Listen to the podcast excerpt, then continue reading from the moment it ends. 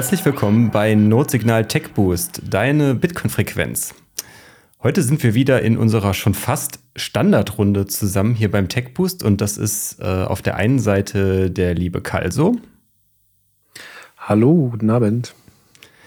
Und der, derjenige, der quasi schon zum Inventar vom Tech Boost gehört, der hier jeder Folge dabei war, der liebe Antumus. Hi. Moin, moin, hi. Moin, Abend, hi. wie auch immer. Judy, Tech Boost Nummer zwei für dieses Jahr. Wer hat denn mal die Blockzeit für mich? Das sollte ja ein Kinderspiel für uns sein. Die haben wir hier. Äh, 783938. Ja, sieht schön aus. Ja, das passt. Alles klar. Gefällt euch allen? Dann können wir ja starten. Judy, bevor wir ins Thema reingehen, noch mal ganz kurz äh, der Hinweis, dass dieser Podcast über Value for Value betrieben wird. Das bedeutet für euch, äh, wir schalten für euch keine Werbung, aber wenn ihr euch trotz ihr uns trotzdem unterstützen wollt, dann schickt uns gerne per Lightning äh, eine kleine Spende oder wir haben auch einen Paynim, das heißt, da könnt ihr auch anonym uns was On-Chain schicken. Das heißt, da besteht auch die Möglichkeit, dass ihr uns da ein bisschen was zukommen lasst, wenn euch das gefällt, was wir hier machen. Die Informationen dazu findet ihr bei uns auf der Webseite. Und das war unser Nicht-Werbeblock. Judy, also Antomus, worüber wollen wir denn heute Abend mal reden? Was gab es so Neues? Beim letzten Mal, soweit ich weiß, mich oder mich erinnern kann, haben wir weniger über äh, technische Updates gesprochen, sondern haben wir mehr über das Thema Collaborative Custody gesprochen. Das heißt, wer da noch mal reinhören will und was Worum es sich bei dem Thema genau handelt, kann da gerne nochmal bei den ersten Tech Boost von 2023 reinhören. Verlinken wir gerne. Aber heute soll es mal mehr um Softwareneuerungen geben und was ja eigentlich die ursprüngliche Idee auch von diesem Format war. Äh, Antomus, willst du mal starten? Was gibt es Neues in der Software, Hardware, Bitcoin-Welt? Ja, sehr gerne. Ähm, ich meine, eben jetzt sind ja über die letzten paar Monate ein bisschen was zusammengekommen. Das ist eigentlich ganz schön. Äh, und da können wir jetzt mal ein paar große auspacken, ein paar Major Releases, wie man das so äh, schön nennt. Und da, genau, eine der ersten war hier äh, Seed Signer. Da haben wir also die sind relativ entspannt mit ihren äh, Releases, äh, warten lieber etwas länger und äh, bringen dann die großen Updates raus und äh, nicht alle paar Wochen mal äh, was Kleines. Ist eigentlich ganz schön. Dafür wartet man aber und hat viel Vorfreude. genau, aber jetzt war im Februar, am 21. Fe Februar haben sie ähm, die Release V0.6.0 rausgebracht. Ein sehr schönes Datum natürlich, es war alles Zufall. ähm, genau, und hier haben sie dann, eine der großen Neuerungen war eben das Seed Signer OS. Ähm, und kurz ähm, für alle zur Erinnerung, die, der Seed Signer ist aufgebaut auf dem äh, Raspberry Pi Zero. Das ist also so ein äh, General Purpose Single Board Computer. Und bis jetzt war das, lief die Seed Signer Software auf einem ähm, äh, dem Seed Signer, äh, dem, dem Raspberry Pi OS. Also das war quasi eine äh, bestimmte Linux-Distribution von äh, Raspberry Pi. Und darauf aufgebaut war eben dann die, lief die Seed Signer Software. Und das war schon lange ein Punkt, von dem sie weg wollten. Und das, diesen Schritt haben sie jetzt endlich äh, gemacht. Und das ist eben sehr schön zu sehen. Das sind einige Punkte, die einfach den Umgang damit deutlich vereinfachen. Das bedeutet eben zum einen, dass die, ähm, der Release von 3 Gigabyte auf 30 Megabyte runtergeht. Äh, das ist einfach das Hundertfache. Dadurch, äh, das Flashen geht deutlich schneller ähm, und grundsätzlich auch das Starten und der Umgang. Das ist definitiv schön zu sehen, aber das ist nur einer der kosmetischeren Verbesserungen der große Vorteil ist hier, dass eben alle möglichen Dependencies und äh, der ganze, die ganze Architektur, die darunter aufgebaut ist, die eben für alles Mögliche verwendet wird von einem generellen Betriebssystem von Raspberry Pi, alles rausgeschmissen wurde. Dadurch auch potenzielle äh, Gefahrenstellen beseitigt wurden und somit deutlich übersichtlicher ist, was da in diesem Code vorhanden ist, was da auf, der, äh, auf dem Gerät läuft, während man das äh, benutzt. Und das ist ähm, gerade bei so einem Gerät, wo es eben um Sicherheit geht, ein, ein wichtiger Schritt. Ja, cool. Ich habe gerade nochmal nachgeguckt. Wir, ich hatte mir nämlich noch im Hinterkopf gehabt, dass wir relativ früh, als wir mit dem TechBoost-Format gestartet hatten, auch schon mal sehr ausführlich über den Seed-Signer gesprochen hatten. Und ich hatte mal nachgeguckt, das war sogar in der allerersten Folge, also die letztes Jahr im Ende Mai online gegangen ist. Mhm. Also im TechBoost Folge Nummer eins. Und da hatten wir dann auch genau dann, wie du es gerade schon schön gesagt hast, über die Version 0.5.0 gesprochen, also das letzte große Release vom, vom Seed Signer, was quasi jetzt ja vor ja, ein Dreivierteljahr jetzt schon her ist, dass das rausgekommen ist. Und da war ja der große, der große Sprung, dass die Software, also die Oberfläche sich stark verändert hat zu dem Release oder zu der Variante, wie es dann halt vorher war. Also wesentlich benutzerfreundlicher und angenehmer zu bedienen und so weiter. Äh, ja. Ich glaube, zu der Zeit kamen dann noch ein bisschen mehr kleinere Updates, weil der Keith Mukai noch seine Freistellung genossen hat. Also der Entwickler für die Software. Der hatte zu dem Zeitpunkt so einen Grant bekommen und ich glaube ein ganzes Jahr lang sich wirklich auf den Seed Signer konzentrieren können. Genau, und du hattest gerade, Antumus, du hattest gerade so ein bisschen in, äh, so Risikos angesprochen, wenn man auf diesem Raspbian OS den Seed Signer laufen lässt. Und wir hatten ja in der letzten Folge vom Buchclub schon mal ganz kurz dazu gesprochen, dass wir uns mit Emsi unterhalten hatten. Emsi hatte ja öffentlich gemacht, dass er sich den Seedsigner mal vorgeknüpft hat ähm, und mal geschaut hat, welche Schwachstellen es so gibt. Und das war wohl relativ trivial. Ich glaube, es sind tatsächlich sechs Zeilen Code gewesen, die man anpassen konnte. Und dann hat der Seed-Signer einfach immer den Seed direkt auf die SD-Karte geschrieben.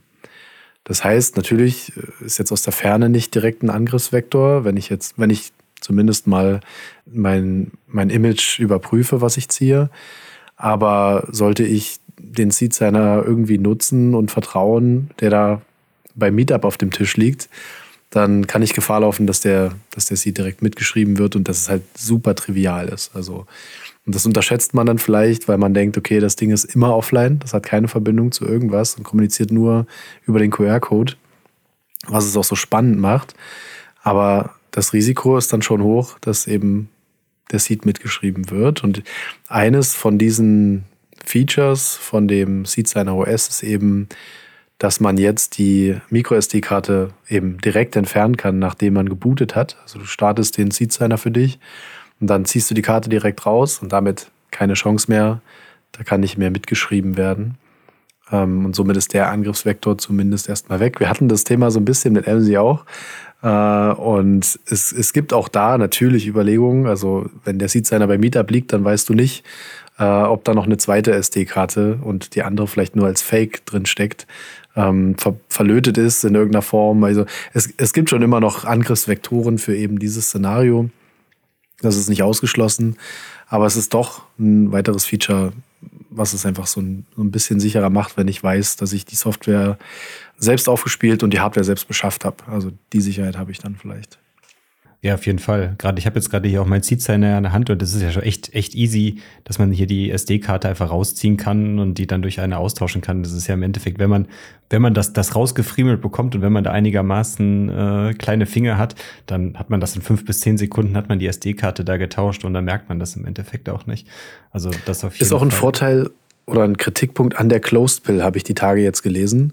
Ähm, die ersten Seed-Signer kamen ja noch mit dieser Closed Pill im Joystick, wenn ihr euch erinnert. Ähm, und da war das alles komplett verbaut. Das heißt, du musstest ja. wirklich den Bildschirm abziehen und rausklicken und musstest dann ans Board kommen und da irgendwie frickelig die SD-Karte rausziehen. Ich glaube, der Trend geht zur Open Pill oder zu den ganzen neuen Designs, wo man direkt von der Seite einfach an ja. die SD-Karte drankommt. Mhm. Absolut.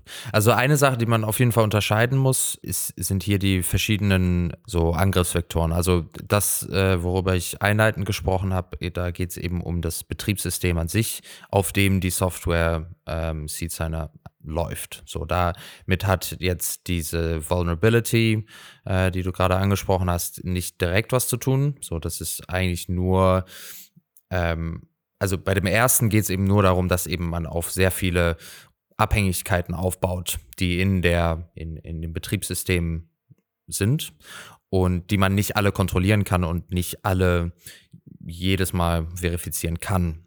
Das heißt, da können halt in irgendwelchen anderen Anwendungen, die da ähm, in diesem Betriebssystem verbaut sind, wenn es da irgendwelche Bugs gibt, kann es da andere Probleme äh, geben.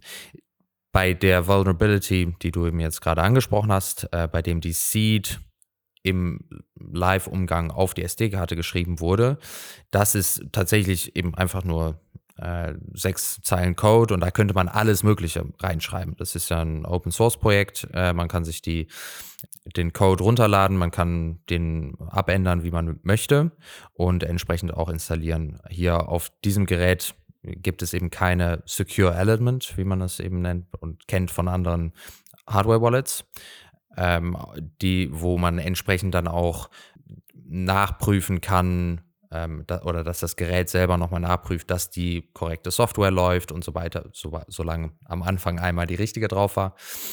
All diese Prozesse sind hier bei dem Seed Signer so nicht möglich. Das ist aber nicht jetzt eine neue so ähm, Erkenntnis grundsätzlich. Ähm, das ist ähm, bekannt, dass das möglich war. Und das war der Grund, weswegen das jetzt auch mit der dem Entfernen des, der SD-Karte, da das jetzt über die letzten Monate oder über das letzte Jahr ähm, entwickelt wurde. Ich weiß jetzt, ich habe jetzt persönlich mit ihm nicht gesprochen. Ich weiß nicht, ob das auch einigermaßen äh, abgepasst war mit dem Zeitpunkt, äh, dass es jetzt diese Möglichkeit gibt, die SD-Karte zu entfernen seit dem letzten Release und das dann auch zeitgleich ungefähr dann auch äh, er das veröffentlicht hat das ist definitiv ja sehr gut, dass es jetzt die Möglichkeit gibt. Sobald, also nur um das äh, zu simplizieren, wenn man einen Seed Signer benutzt, zum einen sollte man den eben nicht auf dem Meetup teilen mit anderen Personen. Das sollte man grundsätzlich mit allen Hardware-Sachen äh, oder elektronischen Hardware-Sachen, ähm, die man für seine Schlüssel benutzt, ähm, nicht tun. Da gibt es immer Möglichkeiten, äh, das auszunutzen, wenn man die Hardware in der Hand hat. Aber zum anderen, wenn man das Gerät startet, wenn man den Seed Signer startet, nach dem Booten sollte man die SD-Karte einfach rausnehmen und die kann man auf den Tisch legen ähm, und dann seine Transaktionen machen und nach dem äh, Herunterfahren kann man die äh, SD-Karte wieder einführen und dann für den nächsten Gebrauch äh, zur Seite legen. Damit umgeht man einfach da die Möglichkeit, dass äh, das auf die SD-Karte auf die Micro-SD-Karte geschrieben wird. Natürlich, wie angesprochen, gibt es die Möglichkeit, dass man irgendwie das Board an sich nochmal manipuliert und da ähm, andere so Hacks äh, einbaut.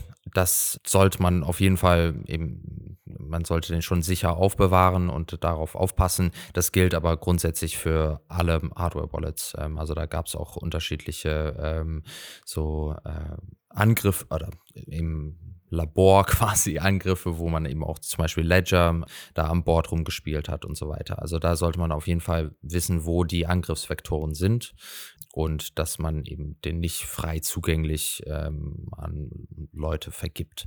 Ja. Ich habe da zwei Punkte zu. Zum mhm. einen äh, den, den, den, Link beziehungsweise den Thread, das war, glaube ich, von MC ja was bei Twitter, was er gepostet hat, glaube ich, soweit ich mich erinnern kann. Das können wir ja bestimmt auch verlinken, oder? Bestimmt. Ja, das, ja, das finden wir nochmal. Genau, dann können wir das auch mitteilen, das ist ja schon mal gut. Hm, jetzt, wo du das gerade erzählt hast, Antumus, dass man seinen Seed-Signer nicht weitergeben soll. Ich finde es interessant, weil so so ein bisschen habe ich immer im Hinterkopf, der Seed Signer war ja immer eher für quasi für Schwellenländer ausgelegt oder für Regionen, die nicht viel Geld haben, die sich keine vollwertige Hardware-Wallet leisten können. Und da wurde das immer so argumentiert, dadurch, dass man ja den Seed hier wirklich von dem Gerät trennt, dass man da ja eigentlich dann ein Gerät für sehr viele, für ein Dorf oder für eine, eine kleinere Gruppe benutzen kann. Und jetzt mit Hinblick von diesen Informationen, die wir jetzt halt bekommen oder durch diese Schwachstelle, die der MC aufgedeckt hat, hat macht dieses Konzept ja eigentlich bis jetzt, also bis, bis durch diesen Fix, äh, den, also war es ja eine extrem große Schwachstelle, eigentlich damit dieses Konzept, wir haben einen Seed-Signer für, weiß ich nicht, 10, 20, 30 Familien in einem kleinen Dorf, äh, total absurd aus meiner Perspektive. Also das, das fällt mir jetzt so rückblickend irgendwie erst auf. Genau, also was äh, definitiv halt zu sagen ist dazu, ist, dass die man die große Schwachstelle hier, was eben auch bei diesem Hack aufgedeckt wurde, ist eben die Micro SD-Karte an sich. Das heißt, grundsätzlich habe ich schon die größte Schwachstelle aus äh, oder umgangen, wenn ich meine eigene Micro-SD-Karte habe und diese mit einem Seed Signer benutze, den aber dann auch mehrere Leute benutzen. Natürlich gibt's da, also damit habe ich schon mal, wenn meine Software auf meiner SD-Karte nicht äh, oder irgendwie kompromittiert ist und diese zusätzlichen Codelines oder irgendwelche anderen Schwachstellen hat, dann wird es nur auf meine SD-Karte geschrieben und nicht auf die von anderen. Was natürlich eben es gibt immer die Möglichkeit, dass man halt tatsächlich physisch am Bord auch nochmal irgendwas verlötet, ähm, irgendwelche zusätzlichen Modifizierungen dran macht. Das ist ähnlich wie bei, also manche andere Hardware-Wallets gehen ja auch einen, ähnliche, einen ähnlichen Weg, wie zum Beispiel bei dem durchsichtigen Case von Coldcard oder so, dass man halt die Möglichkeit hat, das Board auch selber nochmal zu sehen ähm, und zu verifizieren, dass da nichts dran gemacht wurde. Ähm, das ist ja hier bei dem Seed Signer auch einer der Vorteil, dass es halt ein offenes Case ist, beziehungsweise dass man es selber zusammenbaut, dass man hier auch die Möglichkeit hat, das selber zumindest oberflächlich zu verifizieren und man sieht eben, wenn da irgendwas dran gelötet ist. Natürlich mhm. besteht da definitiv die Gefahr, dass man da irgendwelche äh, Modifizierungen dran macht, wenn man das großflächig verleiht. Das ja, sollte man definitiv im Hinterkopf behalten. Also ich habe zum Beispiel persönlich äh, definitiv auch schon öfter gesagt, dass es äh, die Möglichkeit gibt, das eben nicht nur mit einer Person zu benutzen, sondern mit mehreren Personen. So extrem bin ich davon nie ausgegangen, dass das jetzt für irgendwie hm, als ein Verleihkonzept ist, dass man das an random Leute verleiht. Für mich war das eher, eher in einem Rahmen wie meine Familie, meine Freunde, so enge Personen, wo ich jetzt nicht davon aus, also die könnten ganz anderes tun, um mich irgendwie äh, auszurauben, als dass die jetzt anfangen, an meinem Seed-Signer rumzulöten. Aber, Ranch. ja, aber grundsätzlich, also die Möglichkeit, dass man das eben mit mehreren Personen benutzt, hat definitiv seine Risiken und das, das sollte man auch ähm, ja, sich dessen bewusst sein. Ich finde die Anmerkung, aber dass du gesagt hast, dass man zumindest jeder seine eigene SD-Karte in so einem Szenario dann vorhalten soll, eigentlich ganz gut. Mhm, Gerade insbesondere mit dem Hinblick, dass die jetzt dieses Seedsigner OS von 3 GB auf 30 MB reduziert haben. Mm, aus unserer Perspektive, also aus unserer westlichen Welt, mag das vielleicht keinen großen Unterschied machen, ob wir uns jetzt eine SD-Karte für, weiß ich nicht, äh, die 8 oder 16 Gigabyte hat, die dann 12 bis 14 Euro kostet oder uns eine SD-Karte kaufen, die, weiß ich nicht, nur 4 Gigabyte hat und dann irgendwie die Hälfte kostet. Ganz exemplarisch, keine Ahnung, wie teuer jetzt gerade SD-Karten sind. Aber gerade in dem Kontext ist das jetzt ja wahrscheinlich auch so, dass dann die der Speicherbedarf für die SD-Karte im Seed Sign ja auch wahrscheinlich massiv gesunken ist, weil ich meine, vorher war er, glaube ich, bei 8 GB, meine ich, war die Mindestempfehlung für das Seed Signer, also für das, für das Image, was vorher auf dem Seed Signer unter, also vor 0.6 dann war. Das würde ja auch dann bedeuten, dass da dann wesentlich weniger Speicherbedarf jetzt auch für die SD-Karte vonnöten ist, was dann auch wieder dann das für, auch wieder für Leute in armen Regionen attraktiver macht, weil sie einfach kleine und alte SD-Karten gegebenenfalls benutzen könnten, um das zumindest dann die SD-Karte für das Gerät zur, bereit zu haben.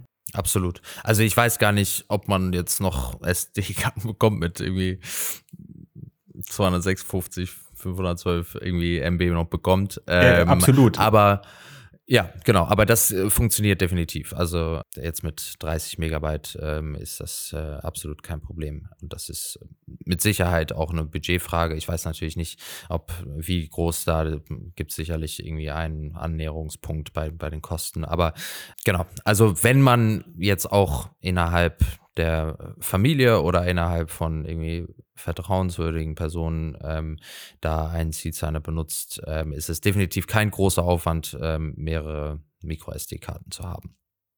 Perfekt, cool. Was gab es denn in dem Update sonst noch Neues?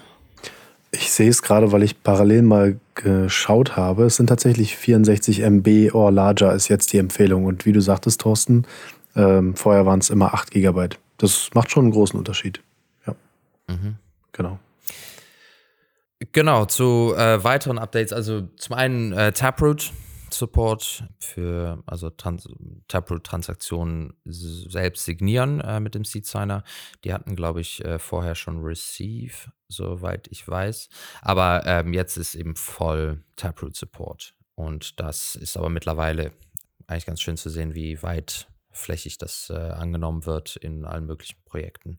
Ähm, da sind wir fast schon durch. Genau, und ein weiterer Punkt, da wurden ein paar ähm, so Default-Einstellungen angepasst.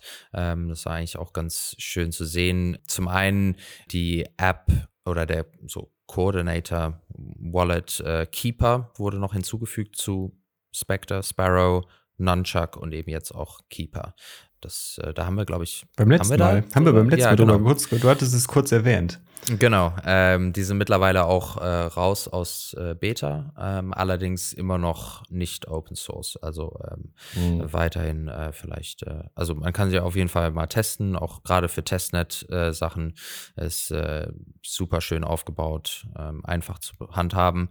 Aber immer noch nicht Open Source. Steht aber wohl auf dem Plan. Ganz kurzer Hinweis dazu. Ich hatte gestern oder vorgestern bei Twitter gesehen, ich weiß nicht, ob es schon, ob es nur so ein Teaser war oder so, aber das hatte ich auch im Kontext von Keeper gesehen. Ich glaube, die sind auch gerade dabei, Whirlpool in die Wallet zu integrieren. Was da bedeuten würde, dass dann Whirlpool neben, also wir hatten letztens schon mal irgendwann über diese Stacker-Wallet gesprochen, die jetzt auch glaube ich, dabei ist oder versucht, Whirlpool auf ein iOS-Gerät zu bringen. Und ich glaube, bei der Keeper Wallet sah es auch so aus, dass die auch dabei sind, das zu implementieren. Also ich denke, wenn das dann final ist, können wir da gerne in den nächsten Monaten auch nochmal drüber reden, weil das ist dann durchaus ja auch sehr interessant, wenn das dann Mhm. auch auf eine mobile Variante dann kommt. Ja, mindestens ein anderes Projekt kommt da vielleicht auch noch.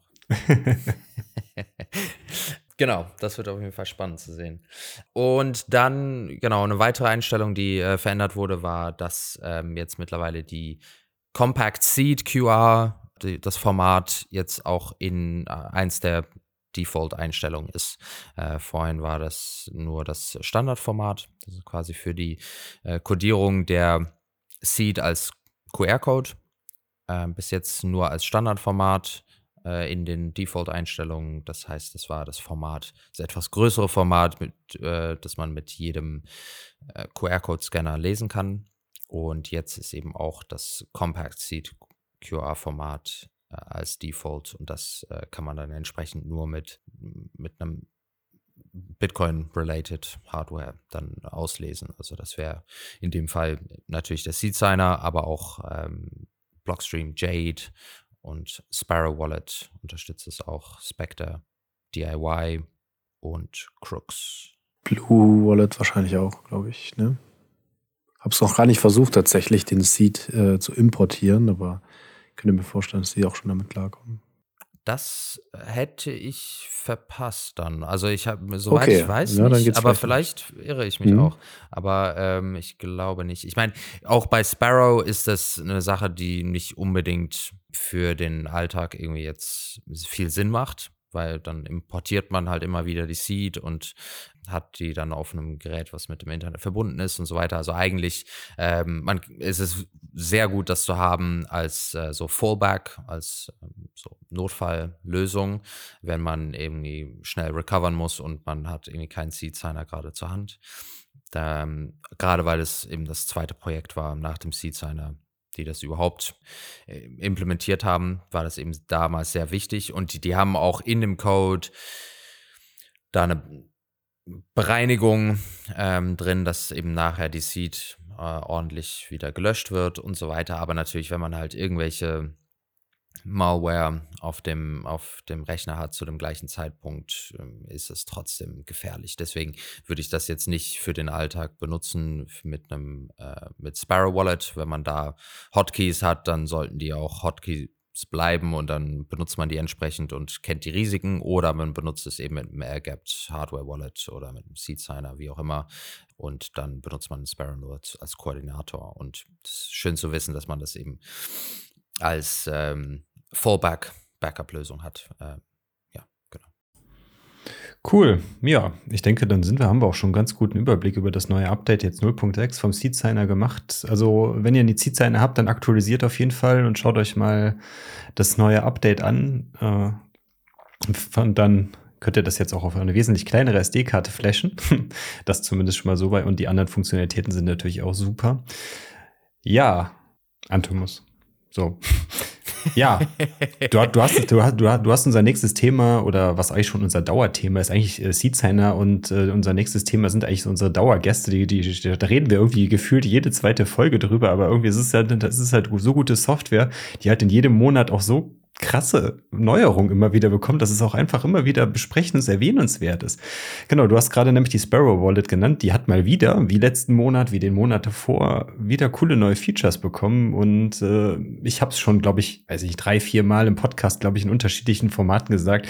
Es ist einfach meine Lieblings-Desktop-Wallet und es, es gibt halt einfach wenig Vergleichbares, was, was so aus meiner Sicht auch so rund läuft. Und da ist jetzt auch die neue Version 1.7.4 äh, rausgekommen jetzt die Tage, beziehungsweise ich glaube, es war schon, ist schon ein bisschen länger her. Im März war es jetzt, meine ich. Und die ist heute rausgekommen. Ich habe nichts gesagt, okay. Dies, dies heute, der, ich glaube, der hat unser ja, Schedule. Der weiß, der weiß genau, wann wir aufnehmen. Und dann haben wir uns noch schnell vorher noch durchgedrückt. ich, ich glaube, dann war das, was ich zuletzt gesehen habe, 1.7.3. Und das war gedacht, das, was das im März war. Okay, ich nehme alles zurück heute ganz, also brandaktuelle äh, neue Variante, deswegen hatte ich da auch, äh, bis du das heute Morgen oder heute Nachmittag irgendwann dann ins äh, Dokument geschrieben hast, noch gar nicht gesehen. Aber gut. Ja, es geht um Sparrow 1.7.4 von dem lieben Craig Raw. Man muss auch immer wieder sagen, es ist fast ein Einzelprojekt. Größtenteils, also die Wallet selber, er kriegt natürlich Unterstützung von anderen Open Source Entwicklern, aber er macht das federführend fast alleine und das ist immer wieder erstaunlich, was er da also wie viel neue Features da einfach in, das, in die Wallet reinkommen. Aber lass uns mal reingehen. Was, was gab es denn Neues? Wer kann mir denn dazu von euch was zu erzählen? Genau, ich glaube, wir hatten letztes Jahr schon mal über die Border Wallets gesprochen. Ähm, genau. Das war letztes Jahr im Sommer. Ja, habe ich auch gerade schon wieder rausgesucht. Genau. Ah, sehr gut. genau, weil ich kann mich noch erinnern, ich war in, in England bei dem Bitcoin Beach Retreat. Stimmt.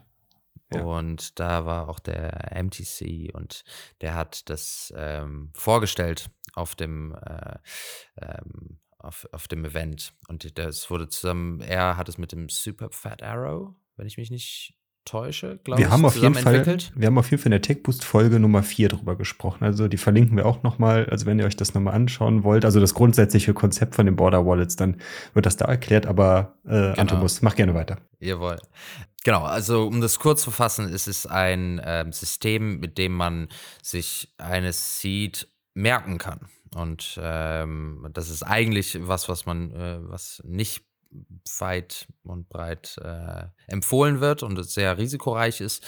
Allerdings ähm, für, und deswegen auch der Name, Border Wallets für kurze Zeiträume, wenn man eben zum Beispiel über eine Grenze möchte oder irgendwie etwas nicht mitnehmen kann, wo man das irgendwie drauf speichert oder eben Angst hat, dass da jemand drankommt, dass man das für einen bestimmten Zweck, für eine bestimmte limitierte Zeit sich merkt. Und hier wird ähm, auf ähm, so die bessere visuelle oder das bessere visuelle Gedächtnis ähm, äh, zurückgegriffen, dass man hier ein bestimmtes Bild sich merkt oder ein bestimmtes Muster. Und dieses Muster legt man auf ein Grid von Seed-Wörtern und äh, sucht so seine Seed aus. Und das ist ein ganz schönes Konzept. Im Detail haben, haben wir das alles besprochen, aber dieses Konzept wurde jetzt in Sparrow Wallet äh, integriert. Das heißt, es ist eigentlich ganz schön. Ich habe es selber noch nicht ausprobiert, weil es eben jetzt erst ein paar Stunden her ist, dass es rausgekommen ist. Aber ich habe ein paar Screenshots gesehen und so, wie ich das äh, verstehe, kann man sich wirklich dann diese Grids in Sparrow Wallet selber erstellen und äh, kann sich da Muster aussuchen und so weiter. Und das Schöne ist ja, dass das Ganze deterministisch ist. Das heißt, wenn man, man hat im, im Endeffekt für dieses Grid äh, hat man eine eigene Seed.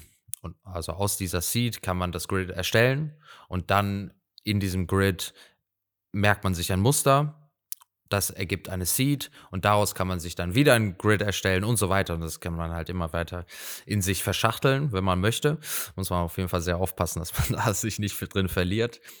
Aber das ähm, bis jetzt konnte man das machen auf einer Website, gab es ein HTML-File, das konnte man sich runterladen und dann ähm, eben schönes Internet abklemmen und dann das so benutzen mit dieser Software, dass man sich diese Grids erstellt. Aber eben das jetzt direkt in Sparrow Wallet zu haben, ist definitiv schön, ähm, dass das alles äh, miteinander ja, da vereint ist. Ich weiß aber nicht genau, wo das implementiert ist. Ist das, ich weiß nicht, äh, ob einer von euch da schon die Software installiert hat, aber ich gehe davon aus, dass es vermutlich beim Wallet Setup ist. Also wenn man jetzt sagt, New Wallet und dann Create Seed und dann äh, läuft man da irgendwie durch. Aber äh, da kann ich nächstes Mal dann vielleicht nochmal drüber erzählen, wenn ich es mal ausprobiert habe. Aber ja, definitiv schön zu sehen, dass sie es implementiert haben. Eine weitere Verbesserung war, also ich glaube, einige Leute hatten Probleme immer wieder mit Tor, dass äh, wenn die irgendwie noch einen anderen Tor-Klienten auf dem Rechner laufen hatten, dass es da zu Konflikten gekommen ist. Das ist auf jeden Fall ausgemerzt jetzt, äh, dass ähm, die Tor-Verbindung nativ in Sparrow bestehen bleibt und äh, isoliert bleibt. Und genau, dann gibt es noch ein paar einfach kleinere äh, Updates wie Autofill äh, von dem letzten Wort, also von dem 12. und 24. Wort und dass man das durchswitchen kann durch die verschiedenen Möglichkeiten. Und dann, also beim Erstellen. Und dann Darker Dark Mode. Das ist einer der beliebtesten Updates immer wieder. Ähm, und hier mal zum Extrem gebracht. Ich bin gespannt. Also ich finde es wesentlich hübscher als vorher. ja, es klingt ja so, als gäbe es vorher schon einen Dark Mode und jetzt ist es nur noch darker. Ja, ist das so? So ist es, so ist es. Ich ja. glaube, viele Leute fanden den nicht, äh, nicht dark genug. Ja, okay. Jetzt äh, kam, kam der Darker Dark Mode. ja. Cool. Ja, ich habe jetzt gerade parallel mal geschaut, ob ich es irgendwie finde spontan, wo man das mit den Border Wallets findet, aber äh, ich hatte zuerst gedacht, also beim Wallet erstellen findet man es nicht. Ich hatte gedacht, ähm, also andere Option wäre noch gewesen, dass man beim Export einer bestehenden Software-Wallet, dass man da irgendwie eine Border Wallet dann draus erstellen kann in dem Export-Menü, da finde ich es aber auch nicht. Also das müssten wir, wenn, noch mal nachreichen oder irgendjemand, oder wir machen hier kurz einen Break und gucken mal, okay, nein, wir machen keinen Break. dann ist es auch egal. Cool, dann haben wir noch was anderes zur Sparrow Wallet. Außer, dass es die coolste mm. Wallet die, äh, auf dem Desktop ist, die es gibt. Das ist eine schöne Überleitung, meinst du? ah ja, oh ja, stimmt. Oh, oh, oh. Jetzt, jetzt. Äh, ah, ich bin, ich, da bin ich, glaube ich, befangen. Ne? Deswegen, äh, ich, ich, ich, bin lieber ruhig und sag, sag dazu. Also ich glaube, man ist generell ein bisschen befangen. Ne? Wenn man angefangen hat, eine Wallet äh, vermehrt zu nutzen, dann ist das die Wallet ja, äh, to go to. Und dann gibt es andere Wallets, die sich ähnlich ins Zeug legen und auch richtig krass abliefern. Und die es ja sogar noch, sogar noch länger gibt, ne? Das stimmt ja sogar dann. Ja, ja worüber sprechen so wir? Wir sprechen über eine sehr vergleichbare Lösung, die es schon wesentlich länger gibt, die quasi wahrscheinlich auch eine Inspiration für Sparrow war, überhaupt äh, vor einigen, einiger Zeit zu starten, weil so alt ist die Sparrow World selber ja noch nicht. Genau, wir sprechen über Spectre beziehungsweise über die Spectre Desktop Wallet. Und die ist im Endeffekt auch ein Interface, mit dem man quasi fast jede, jede Wallet, sei es Hardware oder auch Software Wallet oder welche Wallet auch immer verwalten kann. Also sehr ähnlich zu dem, was Sparrow auch macht. Und die ist jetzt in der Version 2.0 0.0 beziehungsweise glaube ich 2.0.1. Das heißt, das sieht für mich so aus, als würde da jetzt irgendwie kurz nachher noch so ein Bugfixing-Release noch hinterhergeschoben worden nach dem großen Release. Und ja, wenn es schon 2.0 ist, der Versionsname verspricht große Änderungen. Was ist denn da passiert? Oder was, was gibt es denn da Neues? Genau, also die wurden ja, ich glaube, das haben wir auch schon mal angesprochen, äh, dass die übernommen wurden, gekauft wurden, wie auch immer, von ähm, Swan, Bitcoin und ich glaube, das war Ende letzten Jahres noch. Und genau, das heißt, also da ist, glaube ich, einiges an äh, Möglichkeiten denen jetzt auch zugeflossen, dass sie da ein bisschen äh, aufstocken konnten.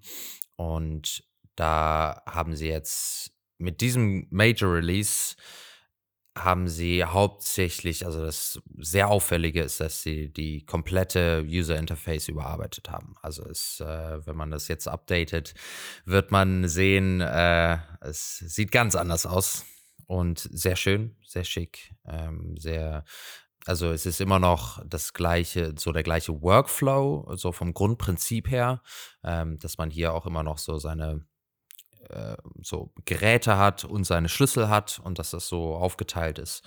Ein bisschen anderes Konzept, als das bei Sparrow gefahren wird. Ähm, das ist äh, beibehalten worden, aber die gesamte Oberfläche, das ganze Design und so User Experience äh, wurde komplett überarbeitet. Und äh, das war, es ist schon verrückt, wie so mittlerweile innerhalb von ein paar Jahren sowas irgendwie so überholt aussieht. Ähm, da muss man immer wieder dranbleiben, aber da haben sie jetzt echt ähm, sehr gute Arbeit geleistet ähm, und äh, sieht sehr schick aus. Äh, ein Hinweis äh, für alle, die updaten.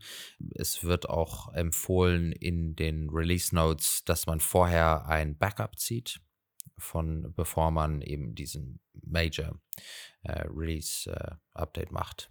Ähm, das, aber ich denke, die meisten haben das vermutlich sowieso irgendwie in einer Node-Package und dann äh, wird da irgendwas äh, gemacht. Aber wenn man eben da sieht, dass man das auch in so einer Node in the Box irgendwie äh, von dem einen auf das andere geht mit einem Update, ähm, vorher am besten einmal ein Backup ziehen. Ja, guter Hinweis. Und eine Sache, die ich ähm, jetzt auch bei den Release Notes gesehen habe, ähm, sehr schönes Feature, das hatte ich bis jetzt noch nicht gesehen, aber ich glaube, das gibt es jetzt schon was länger ähm, bei denen, ist das Konzept mit den Plugins. Und ähm, hier haben die eben die Möglichkeit, dass man ähm, zusätzliche Plugins, äh, kleine Anwendungen installiert und oder eben wieder dann deinstalliert, wenn man die eben nicht braucht. Und dass es hier eben die Möglichkeit gibt für fremde Entwickler ähm, verschiedene Anwendungen zu programmieren, die eben dann als Plugins äh, direkt dort integriert werden können. Und äh, da wird auch angeregt, dass äh, Leute das nutzen, wenn die irgendwelche Features haben wollen, dass sie äh, da Plugins für erstellen. Und also es gibt schon Plugins zum Beispiel für Swan, äh, dass man eben darüber dann direkt seine frisch gekauften Bitcoin dann in seine Hardware-Wallet dann stacken kann und so weiter. Also genau wie die Integration über das Plugin äh, funktioniert, äh, weiß ich jetzt nicht genau. Das habe ich, also ich stacke nicht über die. Genau, aber es gibt eben mehrere zusätzliche äh, Plugins wie äh, für einen Electrum-Server. Das haben die jetzt auch mit dem neuen Release rausgebracht, dass man ähnlich wie bei Sparrow auch ähm, so Public Electrum Servers äh, benutzen kann, wenn man zum Beispiel keine eigene Node hat und dann von einigermaßen äh, vertrauenswürdigen äh, Personen, entweder Einzelpersonen oder auch äh, teilweise auch von Unternehmen, dann de deren Node benutzen kann. Ähm, und da gibt es dann eine Liste. Über dieses Plugin kann man dann diese Liste, auf diese Liste zugreifen und sich eine aussuchen. Ähm, und so soll das Onboarding gerade für neue User, die eben den Sprung zu Self-Custody machen wollen, aber noch nicht gleich beim ersten Schlag irgendwie alles parat haben, dass sie da schon mal die Möglichkeit haben zu sagen, okay, ich halte meine eigenen Schlüssel und äh, möchte das mit Sparrow, äh, mit Spectre verwalten und kann mich eben verbinden mit einer Public, mit einem Public Electrum Server. Und das wird hier auch eben über so ein Plugin geregelt. Das ist ganz schön. Also hast du was? Vielleicht nochmal der Hinweis, dass wir Moritz und Kim, die Entwickler, ja auch bei uns in der Folge hatten. Auch da können wir mal die Folge raussuchen und die noch anhängen. Genau, Folge Da gab es auch den Hinweis, ja, cool. Du hast es sogar das wäre nämlich jetzt auch, Das wäre nämlich jetzt auch mein, mein Kommentar gewesen. Die hatten wir letztes Jahr ja. im August nämlich. Ja, das war auch, glaube ich, relativ, ich glaube, ein, zwei Wochen, nachdem das mit dieser Spawn-Übernahme auch dann bekannt wurde. Da hatten wir die beiden dann auch im Interview und da erzählt dann der Kim und die, also beide, Kim und Moritz, erzähl, erklären auch nochmal das Konzept hinter den Plugins, wie das so funktioniert und auch, dass es, machen da auch ein bisschen Werbung dafür, dass es auch sehr einfach ist, da eigene Plugins zu schreiben. Also wer sich da engagieren möchte, kann das natürlich gerne machen. Und vielleicht an der Stelle nochmal der kurze Hinweis, äh, Spectre ist auch Part von oder Teil unseres Bounty-Programms. Das heißt, die haben da, ich glaube, aktuell zwei Bounties ausgeschrieben für zwei Änderungen oder für ein bisschen Dokumentation in dem Bereich. Das heißt, wenn, wenn man da an dem Projekt mitarbeitet und da ein bisschen was macht, dann kann man sich da bei uns im Bounty-Programm auch noch ein paar Sats abholen. Genau. Das nur so als Hinweis noch am Rande dazu. Aber ähm, ja, Antomus, hast du noch was zu Spectre selber? Ein letzter Punkt war noch, dass äh, jetzt mittlerweile der gesamte Datenverkehr über Tor läuft. Das ist äh, schön zu sehen, äh, da nochmal eine Absicherung zu haben, ähm, zumindest was die Privatsphäre angeht. Genau, aber sonst grundsätzlich, also ich äh, war, äh, es ist sehr schön, die Entwicklung zu sehen bei Spectre und eben ich kann mir auch sehr gut vorstellen, so wie das ähm, immer wieder so in Wellen auf und ab geht, dass äh, die da einiges noch ähm, in der Hinterhand haben und da es einige spannende Entwicklungen geben wird im Laufe des Jahres. Da bin ich äh, sehr gespannt drauf. Hm. Ich finde super, dass jetzt auch das, was du gerade gesagt hast, dass immer mehr Wallets auch die Tor-Integration quasi damit einbauen und dass das, das schon so, so ein bisschen gefühlt so zum Standard wird oder für zum guten Ton gehört, dass eine, dass eine Bitcoin beziehungsweise auch eine Lightning Note äh, beziehungsweise Wallet in dem Fall, keine Node Wallet, einfach Tor eine Verbindung über Tor ermöglicht, damit man da einfach die eigene, eigene IP, also die eigene öffentliche IP, die man von seinem Internet Service Provider bekommt, verschleiert. Dass die einfach nicht, nicht jeder zu Gesicht bekommen, der, mit dem man dann äh, über die Wallet kommuniziert. Klar kann man natürlich auch VPNs benutzen, aber das benutzt halt nicht zwangsläufig jeder und nicht jeder VPN ist vertrauenswürdig. Das kostet auch vielleicht dann wieder Geld. Die vertrauenswürdigen VPN-Anbieter oder die empfehlenswerten VPN-Anbieter und da bietet Tor einfach äh, ein, ein, super Gesamtpaket und einfach eine gute, gute, ja, eine gute User Experience ist vielleicht an manchen Stellen ein bisschen fraglich, einfach weil es einfach natürlich äh, auch durch, äh, durch die ganzen Angriffe immer mal wieder sehr langsam ist und dadurch auch zu Störungen kommt. Aber der Use Case ist einfach enorm wichtig, meines Erachtens, dass es Tor gibt. Ja, und auch hier, gerade bei so einem Desktop-Wallet ist der Datenverkehr relativ gering. Ähm, so, das äh, geht schon klar. Also es ist was anderes, wenn man jetzt irgendwie eine Economical Lightning Node irgendwie betreiben will, so, dann ähm, kommt man da auf jeden Fall schnell an seine Grenzen. Aber hier bei, wenn man ab und zu seine Transaktion macht und seine und eben äh, einfach nur seine Balances checken will, ähm, ist, sollte das äh, kein Problem sein über Tor. Und ich denke auch für die meisten Personen äh, kriegen die gar nicht unbedingt mit, dass äh, vorher Tor gar nicht eine, gar nicht integriert war, weil eben Spectre auf sehr vielen ähm, so Noteboxes installiert ist, wo eben dann Tor von der Node äh, bereitgestellt wird. Ähm, aber eben für die Nutzer, die das auf, ähm, auf dem Desktop einfach so installiert hatten, die haben jetzt eben die Möglichkeit, das äh, direkt nativ über Tor laufen zu haben. Sehr, sehr cool. Ja, und dann kommen wir auch schon direkt zu der vierten und vierten Software, über die wir kurz sprechen wollen. Und da ist nämlich genau das, was wir gerade auch bei Spectre genannt haben, jetzt auch seit heute, auch brandneu an dem Tag, wo wir aufnehmen, äh, auch herausgekommen, dass die Phoenix Wallet ein Update bekommen hat, aber nur für die iOS-Variante. Ich weiß nicht, ob auch die Android-Variante auch ein Update bekommen hat, aber das, was jetzt hier hervorgehoben war, war auf jeden Fall die iOS-Variante, denn die hat nämlich jetzt seit heute auch Torunterstützung. Das hat vorher gefehlt. Das heißt, äh, vorher hat man quasi immer direkt mit dem, mit dem Lightning und Bitcoin Node von Assange, also dem Entwickler von der Phoenix Wallet, kommuniziert im ClearNet.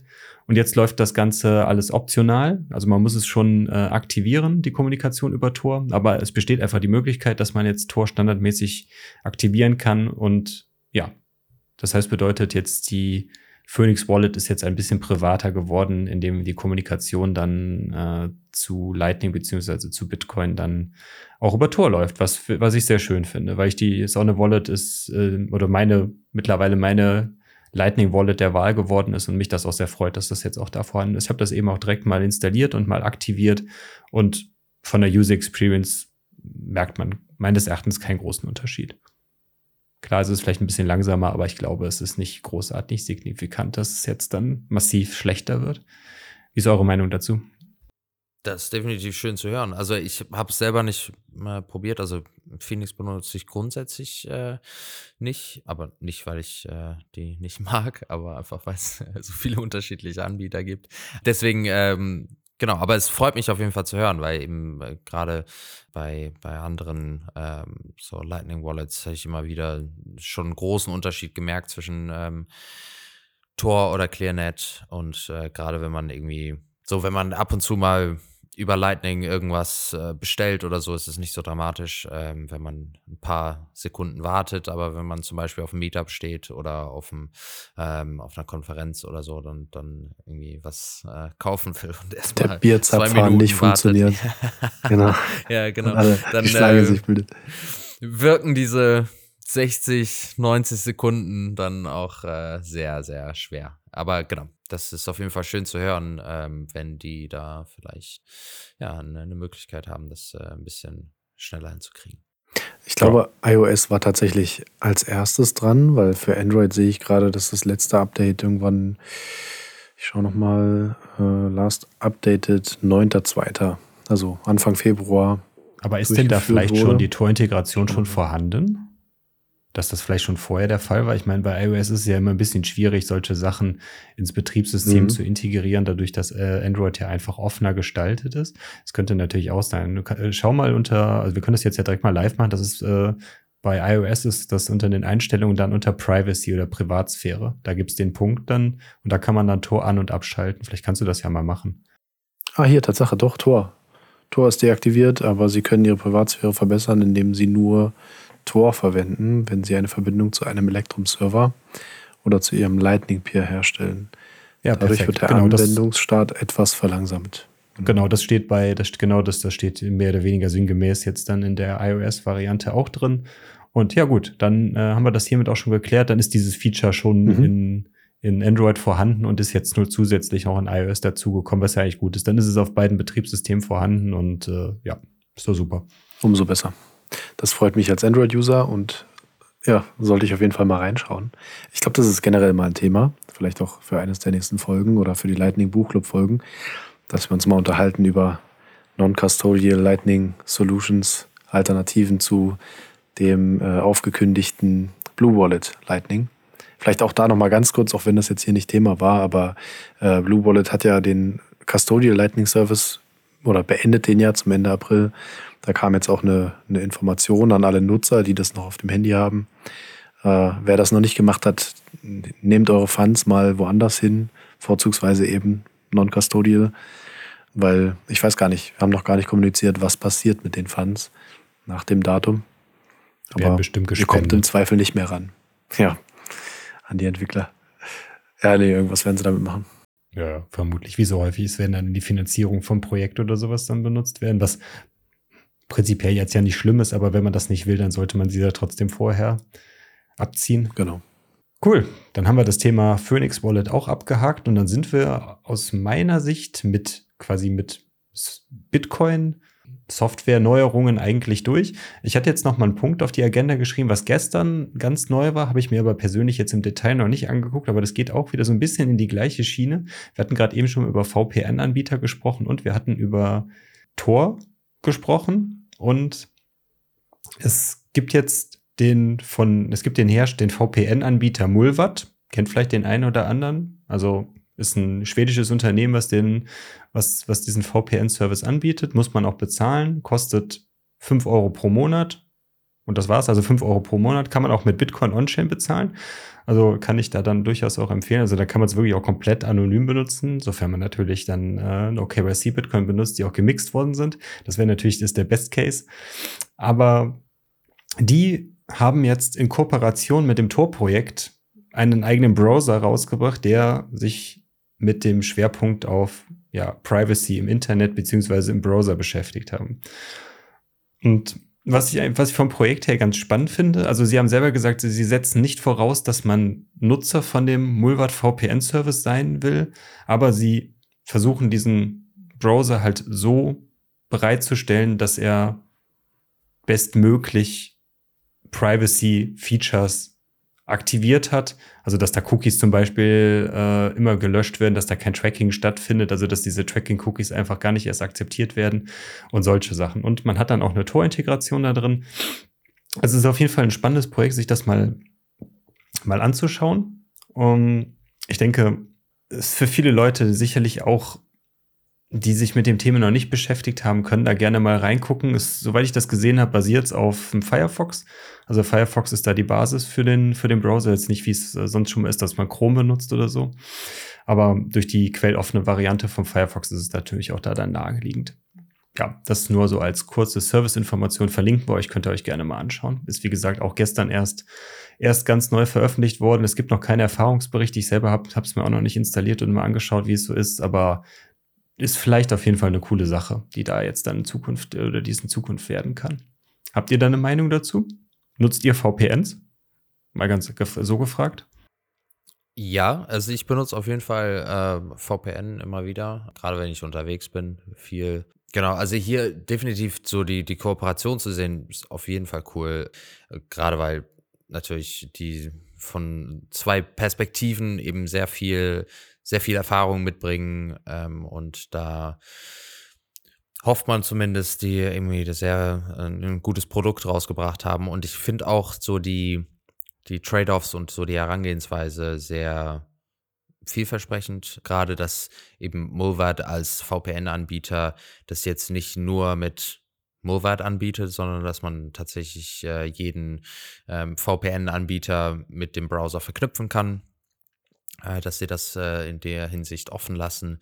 Ähm, und das natürlich Tor hat ja auch einen Tor-Browser, aber hier eben eine Alternative anbietet. Das ist, ähm, manche haben das beschrieben als irgendwie so ein bisschen so eine Tor, äh, ja, irgendwas dazwischen, zwischen einem Tor-Browser und einem äh, offenen Browser.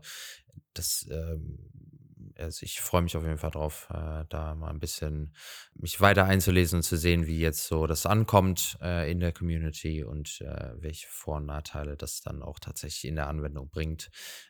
Aber definitiv schön die Entwicklung zu sehen und einfach eine weitere Alternative auf dem Browsermarkt zu haben. Ich meine, Browser ist einfach, das ist ein katastrophales Thema. Also ich beneide niemanden, der äh, oder ich beneide, nee, ich bin, ja, ich beneide niemanden, der an, an Browsern arbeitet ähm, und äh, sich der Herausforderung annimmt. Ähm, genau, aber äh, ich freue mich drauf, ja.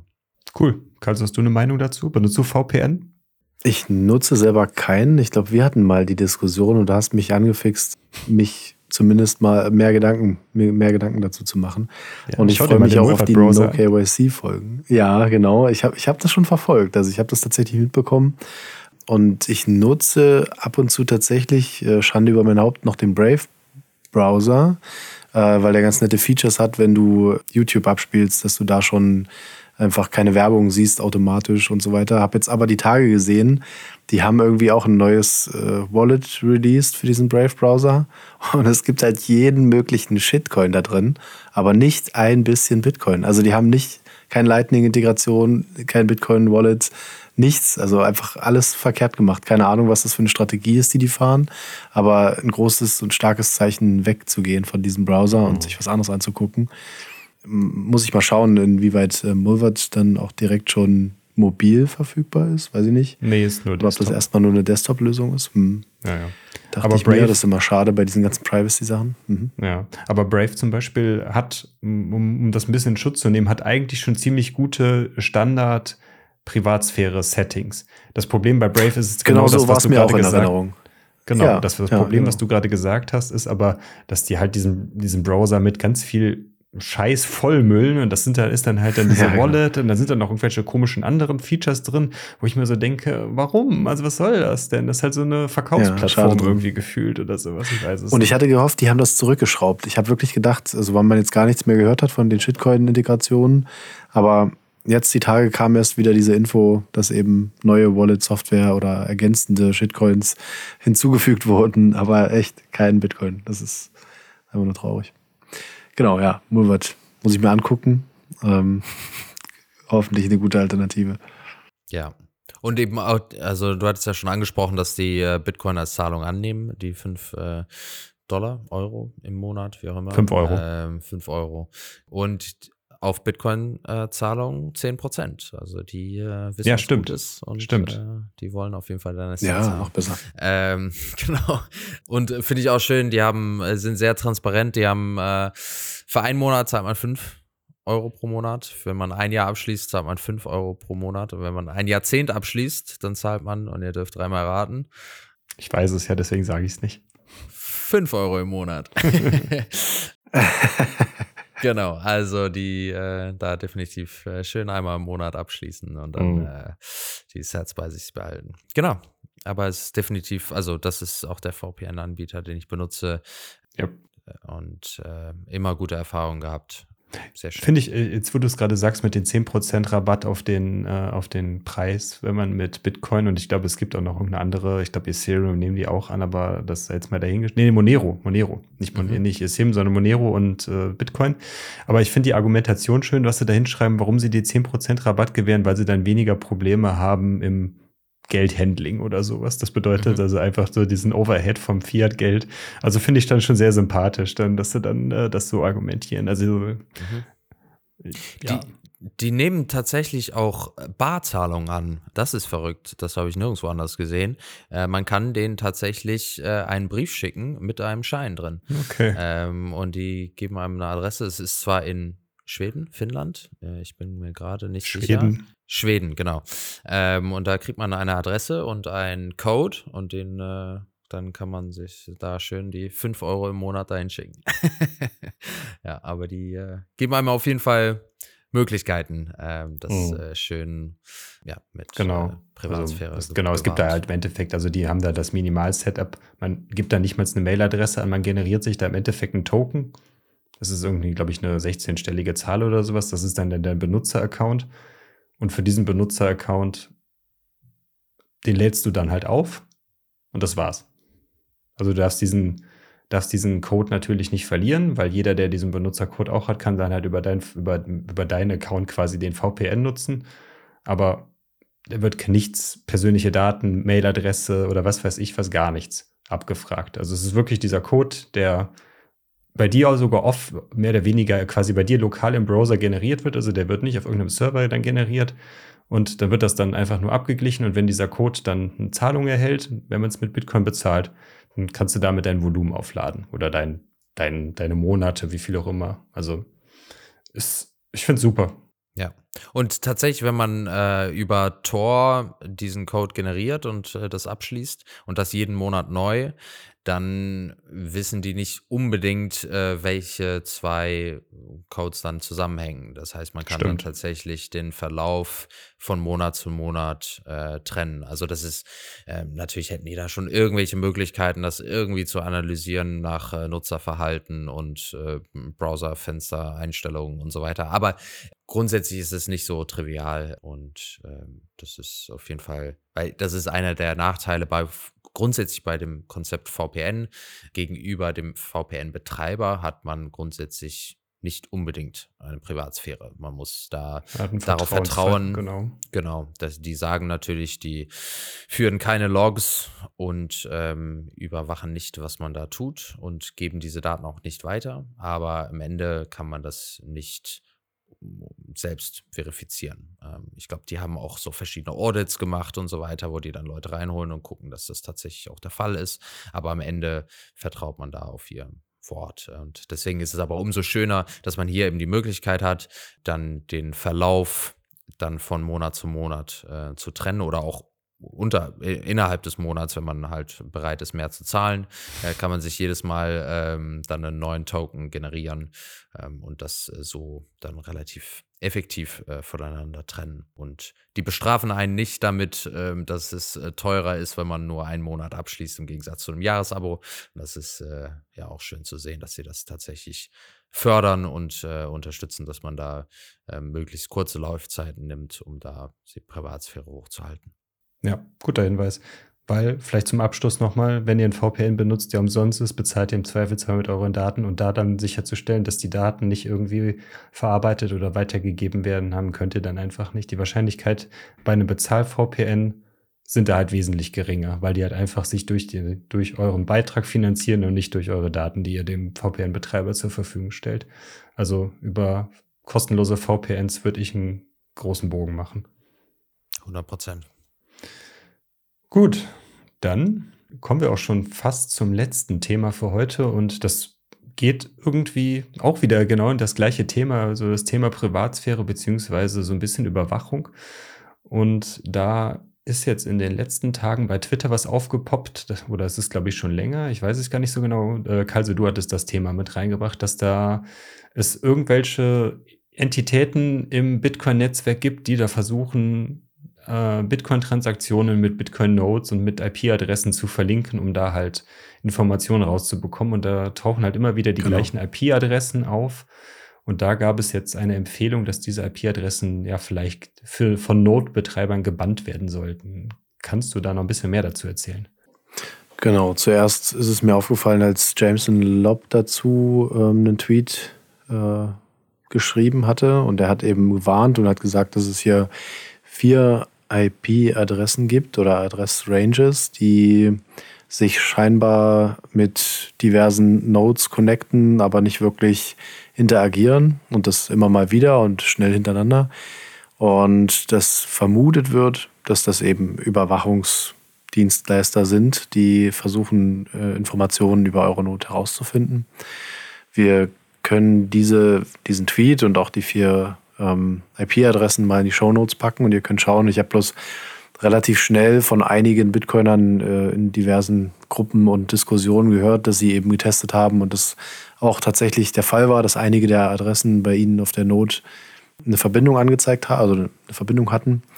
Und ich hatte jetzt heute mal in Vorbereitung versucht, ähm, in eine Podcast-Folge reinzuhören vom Fountain äh, Devices, also von diesem Hardware-Wallet-Device-Anbieter. Die haben wohl auch einen Podcast und da war der der, die Person zu Gast, die das so ein bisschen aufgedeckt und analysiert hat.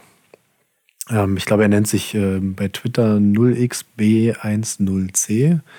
Und dieser Nutzer hat einfach mal versucht, also ihm ist aufgefallen, dass eben in sehr kurzer Zeit eine sehr hohe Frequenz an Verbindungsversuchen und Abbrüchen auf seiner Not stattgefunden haben. Er macht wohl generell viel solche Tests und schaut sich einfach an, was das Netzwerk so macht und welche, welche Börsen oder Wallets in welcher Art äh, wie verwendet werden. Und da ist ihm halt aufgefallen, dass es da ein sehr merkwürdiges Verhalten gibt. Und es scheint eben, dass diese vier Adressen ähm, ja, versuchen mit besonders vielen und in, in kurzen Abständen äh, Verbindungsanfragen ähm, Informationen über eure Not rauszubekommen.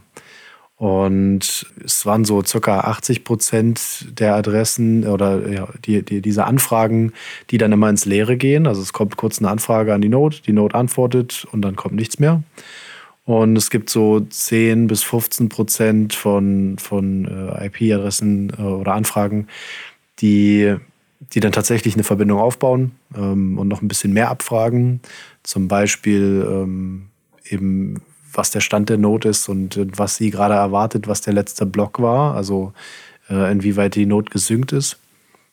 Und in dem Podcast sagt derjenige, der das so ein bisschen aufgedeckt hat, auch, welche Risiken damit einhergehen. Ähm, wobei ich dazu sagen muss, äh, in dem Podcast selbst und auch in seinem Artikel wird nicht so klar, was das direkte Risiko ist. Also es wird einfach erwartet, es könnte sein, dass das eine Chain Analysis oder eine ähnliche Firmierung ist, die eben versucht, mehr Informationen über euch und euer Node-Verhalten rauszufinden und generell so ein, so ein klares, so eine klare Übersicht über das Netzwerk zu bekommen.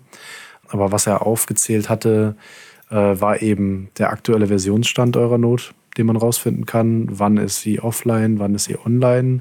Ist es eine pruned Node oder volkssynkte Node? Genau. IP-Adress Bereiche. Also das heißt, äh, wenn ihr nicht standardmäßig über Tor eure Not laufen lasst, dann eben auch die IP-Adresse und damit auch den ungefähren Standort von eurer Not. Ja, und generell eben ähm, Transaktionsinformationen. Äh, also im ganz groben, wann wird eine Transaktion ins Netzwerk gepusht, also wann, wann ist man online, wann wurde eine Transaktion in den Mempool ähm, gepublished? Und damit dann eben versucht, potenziell ein klareres Bild zu zeichnen, wer ihr seid und im schlimmsten Fall, wie viel Bitcoin ihr an welcher Location habt, also oder ähm, zumindest von wo aus ihr agiert äh, mit den Nodes. Genau, also es ist waren, das hat er auch gesagt, viele der Angriffsszenarien, die er beschrieben hat, kann man auch ohne dieses Verhalten, also auch ohne dieses Tracking und Analyseprotokoll machen. Was, also, was sie aber ausschließen können, ist, dass es einfach nur ein Zufall ist und dass, die, dass, dass da irgendein Connector nicht richtig funktioniert und deswegen die 80 Prozent ins Leere laufen, weil tatsächlich gibt es dieses gleiche Verhalten auch auf Monero. Und damit ist davon auszugehen, dass das schon ein gezieltes Abgrasen von Informationen von Nodes ist. Also man geht davon aus, dass das wirklich, ja, dass sich da jemand mehr Informationen über euch und eure, eure Bewegungen im Netz verschaffen möchte. Deswegen, also klarer Aufruf auf jeden Fall von Lob und auch von dem, äh, der das hier aufgedeckt hat, diese IP-Adressen eben von eurer Node zu verbannen. Was aber auch, so sagte er jetzt in dem Podcast, ein Tropfen auf den heißen Stein ist, weil wir haben es gerade diskutiert, ne, VPN-Solutions ähm, ermöglichen es ja relativ schnell, diesem Akteur dann eine neue IP-Adresse auszuwählen und mit der dann weiterzumachen. Also man muss es im Auge behalten, ist gut wachsam zu sein und sich ab und zu mal ein bisschen darüber zu informieren, welche Risiken hat denn äh, die vermeintliche Privacy oder eben die nicht vorhandene Privacy im, Leiten, äh, im, im Notbetrieb. Und ich glaube, wir thematisieren das auch bald nochmal, um da nochmal so eine kleine Überleitung zu machen äh, für, die, für die nächsten Folgen. Ja, auf jeden Fall also ich meine, das Thema Privacy ist ja irgendwie seit seitdem letztes Jahr Mike äh, bei uns mit zwei Folgen im Podcast waren, immer mal wieder, äh, dass das bei uns hochgekommen ist und dass das auch für mich persönlich ja auch ein, ein Thema geworden ist, äh, sei es jetzt mit dem No KYC und Privacy generell in manchen in Bezug auf Bitcoin und all solche Sachen. Und äh, deswegen schaut euch das mal an. Wir verlinken euch dann auch diesen, diesen Thread dazu und auch den Artikel von demjenigen, äh, der das geschrieben hat. Und dann könnt ihr da selber entscheiden, äh, wie ihr da dann vorgeht. Wie gesagt, wenn eure Node äh, sowieso hinter, hinter Tor läuft, dann ist jetzt prinzipiell die Gefahr, dass eure persönliche Info oder persönliche Sachen, sei es eure IP oder sowas, euer Standort aufgedeckt wird, jetzt eher unwahrscheinlich, aber gerade für ClearNet-Nodes ist es natürlich besonders gefährlich, dann da äh, die gut, auf der anderen Seite, wenn man eine ClearNet-Not halt hat, dann weiß man ja eigentlich schon, dann äh, ist das ja schon fast bei den gängigen Implementierungen, da, dass man sich aktiv dafür entscheidet, dass man es öffentlich auftritt. Aber äh, trotzdem, der Hinweis ist, glaube ich, dennoch sehr, dennoch sehr, sehr wichtig. Gut. Das war übrigens auch der Hinweis in dem Podcast von ihm, ähm, mhm. dass man mit dem, mit dem Standard-Tor-Konnektor dann schon einiges richtig macht, um mhm. sich als normaler Nutzer eben noch zu sichern vor diesen, vor solchem Angriffsszenario oder, oder so einem ähm, Ausspähszenario. Hm. Ja, genau, weil ich meine, da sind ja viele legitime Anwendungen für diese Abfragen. Ne? Also wenn man jetzt sich jetzt zum Beispiel eben so das äh, Dashboard von Clark Moody oder so anguckt, da kann man auch sehen, so wie viel Prozent des Netzwerks sind auf der und der Version und so weiter. Ne? Das sind, funktioniert halt auch dadurch, dass eben diese Abfragen halt stattfinden. Nur die sind halt transparent damit, mit wem die sich da verbinden und wie die das anstellen. Auch über eben die verschiedenen so ähm, Blockchain Explorer und so. Die haben eben viele verschiedene Nodes, die sehr viele Verbindungen aufbauen, um da ein Bild von dem ganzen Netzwerk zu bekommen die Tatsache, dass es hier eben so systematisch im großen Stil und dann auch irgendwie verdeckt passiert, ist ähm, definitiv äh, auffällig und deswegen, ähm, ja, es ist ein relativ kleiner Aufwand, äh, da diese vier ähm, IP-Adressen zu blockieren. Äh, die werden sich sicherlich anpassen, aber ähm, da wachsam zu sein und schön, dass ein paar Leute da irgendwie ein Auf Auge drauf haben. So sieht's aus. Sehr gut. Perfekt. Gut. Dann aus meiner Sicht sind wir soweit, was die, die Themen, die wir auf der Agenda hatten, rund. Ich habe noch einen Punkt, den ich jetzt in dem ganzen Kontext gerne noch nennen würde. Äh, ich hatte das gerade schon mal ganz kurz äh, hatte ich den äh, Mike, ich, damit meinte ich den Orange Mike schon erwähnt, äh, der letztes Jahr bei uns auch im Podcast war und da sich viel mit dem Thema Privacy und No KYC und all die möglichen Sachen in Bezug auf Privacy auch und rund um Bitcoin, aber auch allgemein im Internet beschäftigt. Und da möchte ich gerne ein bisschen Werbung machen. Werbung ist das falsche Thema, aber zumindest darauf hinweisen. Es gibt ein Event von ihm, äh, wo er sich dann auch, äh, also ein Privacy-Event, was auch wieder in Ploching im Bitcoin Hotel stattfinden wird, Ende August, also vom 25. bis zum 27.8., wo halt das Thema ausschließlich darüber, über die Themen, die wir jetzt heute auch viel besprochen haben, gehen wird. Also quasi das Thema läuft unter dem, also es läuft unter dem Namen Privacy Event bei Orange Mike. Und Wer da gerne hinkommen möchte, kann das gerne noch machen. Da gibt es noch Tickets für. Hm, ich persönlich bin auch da. Der Antomus ist, glaube ich, auch da. Und wir sind, haben auch beide jeweils einen Programmpunkt, soweit ich weiß. So ist es. Genau. Sehr schön, genau. Da sehen wir uns spätestens da dann auch wieder.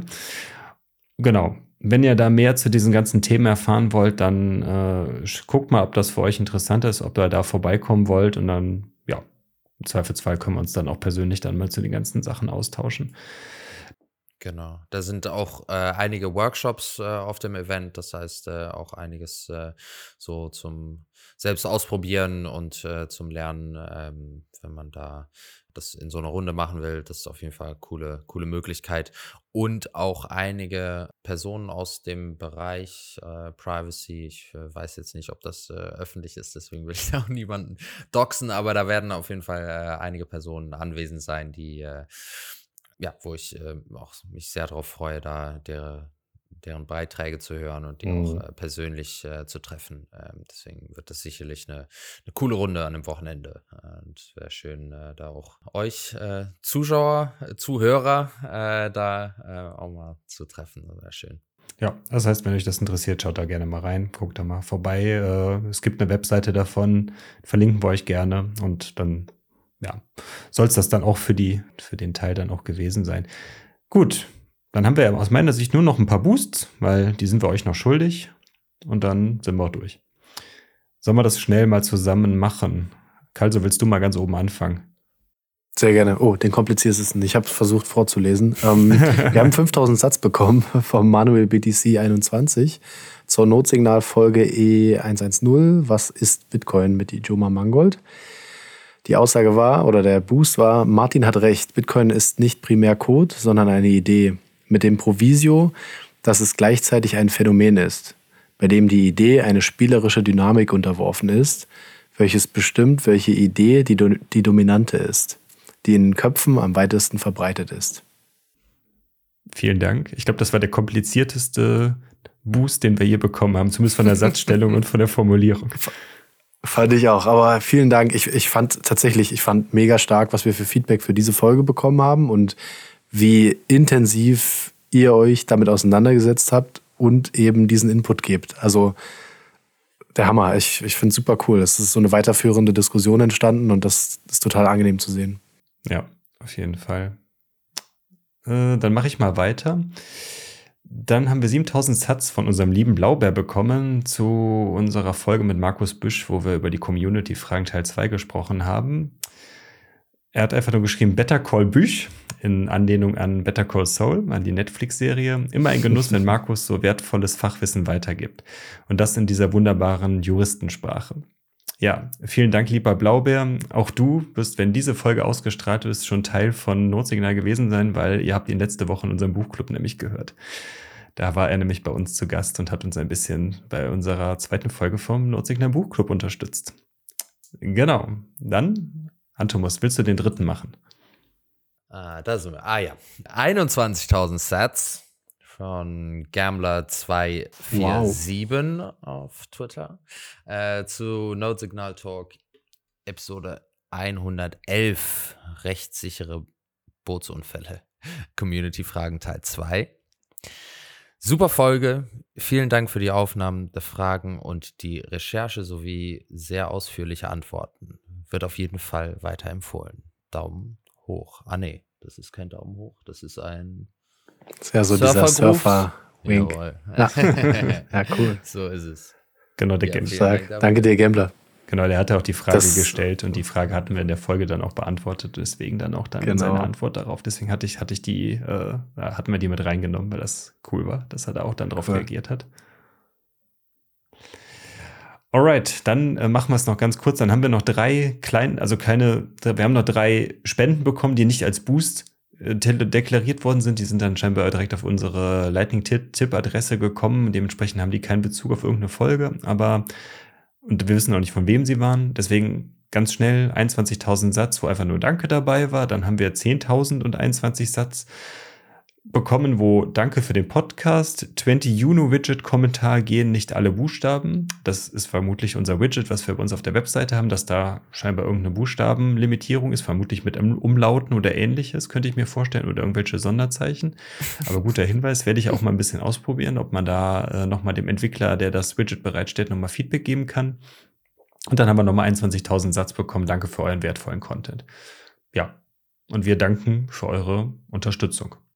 Absolut. Ich äh, muss auch einmal dazu sagen, also einmal äh, danke an äh, euch beide. Ähm, ich habe jetzt äh, in der letzten Folge, ähm, die, das erste Mal bin ich in den Genuss gekommen, äh, die hereinstreamenden Sets zu sehen. Ähm, das ist ein absoluter Traum, das mal wahrzunehmen, mal zu erleben, äh, wie das funktioniert. Das ist schon echt, echt ein tolles Feature, wie das äh, so innerhalb von äh, Sekundentakten da einzelne Sets reinkommen. Mhm. Ähm, so, das äh, äh, hat man natürlich jetzt schon über die Jahre, äh, das ist jetzt auch nicht ganz neu, aber das äh, selber zu erleben war, war, war echt großartig. Ja, sehr gerne, genau. Äh, ist auch nochmal guter Hinweis. Äh, auch bei dieser Folge wird es wieder so sein, dass das Antomus wieder dann 50 Prozent äh, von unseren oder von euren Spenden dann direkt auf, zu sich bekommen wird, wie wir das jetzt bei fast allen Gästen versuchen zu machen, zumindest bei den Gästen, die, die nicht sagen, nee, ich will das nicht und auf der anderen Seite, nee, ich krieg das technisch nicht hin. Das ist halt immer noch relativ kompliziert, wenn man keine eigene Lightning Note betreibt. Aber wir versuchen da zumindest auch dann den Leuten Unterstützung zu geben, die es halt nicht äh, intuitiv selber können und äh, dass wir da immer mehr dazu kommen, dass wir unseren Gästen da äh, an den Spenden einfach beteiligen können, weil die wie gesagt, einfach immer den größten Mehrwert aus unserer Sicht bieten und das auch der Grund ist, warum ihr wahrscheinlich auch die Folge hört wegen den Gästen. Und deswegen ist es aus unserer Sicht nur, nur gerecht, wenn die Leute auch was, in, auch wenn es nicht viel ist, aber zumindest eine kleine Anerkennung dann bekommen dafür. Und dann sind wir durch. Habt ihr noch Punkte? Oder sollen wir den Sack rund machen? Oder den Deckel drauf, wie auch immer? das waren auf jeden Fall schöne letzte Worte. Ich fand super. Spaß gemacht heute. Perfekt. Sehr, sehr. Dann sage ich erstmal vielen Dank, Antomus, vielen Dank, Kalso, dass ihr beide da wart und dass, ich, dass wir über diese Themen sprechen konnten. Ich glaube, es ist eine ganz runde Folge geworden, die auch jetzt dann doch äh, einen sehr starker Privacy und Fokus bekommen hat. Also von dem her wir hatten vorher ein anderes Thema auf der, als Hauptthema gehabt, was jetzt aber dann später kommen wird, aber da könnt ihr euch dann auch gespannt sein auf die nächsten Tech Boost Folgen. Und in dem Sinne, ja, das Übliche folgt und bewertet uns, schickt uns ein Boost, schickt uns ein Boostergramm mit einem netten, netten Text. Wenn ihr, ihr einer der höchsten Boostern seid, dann werdet ihr auch vorgelesen. Äh, aber wenn ihr natürlich auch was Originelles schreibt dann und nicht so viel geboostet hat, werdet ihr trotzdem vorgelesen. Also das ist immer so ein bisschen, je nachdem, was, äh, wie, was, was ihr so schreibt und sowas. Also das muss nicht unbedingt immer jetzt dann der höchste Boost zwangsläufig sein. Aber in dem Sinne, macht's gut.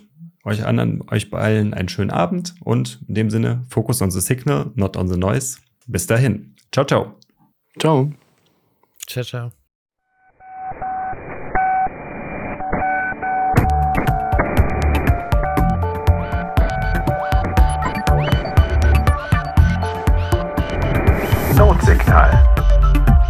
Focus on the signal, not on the noise.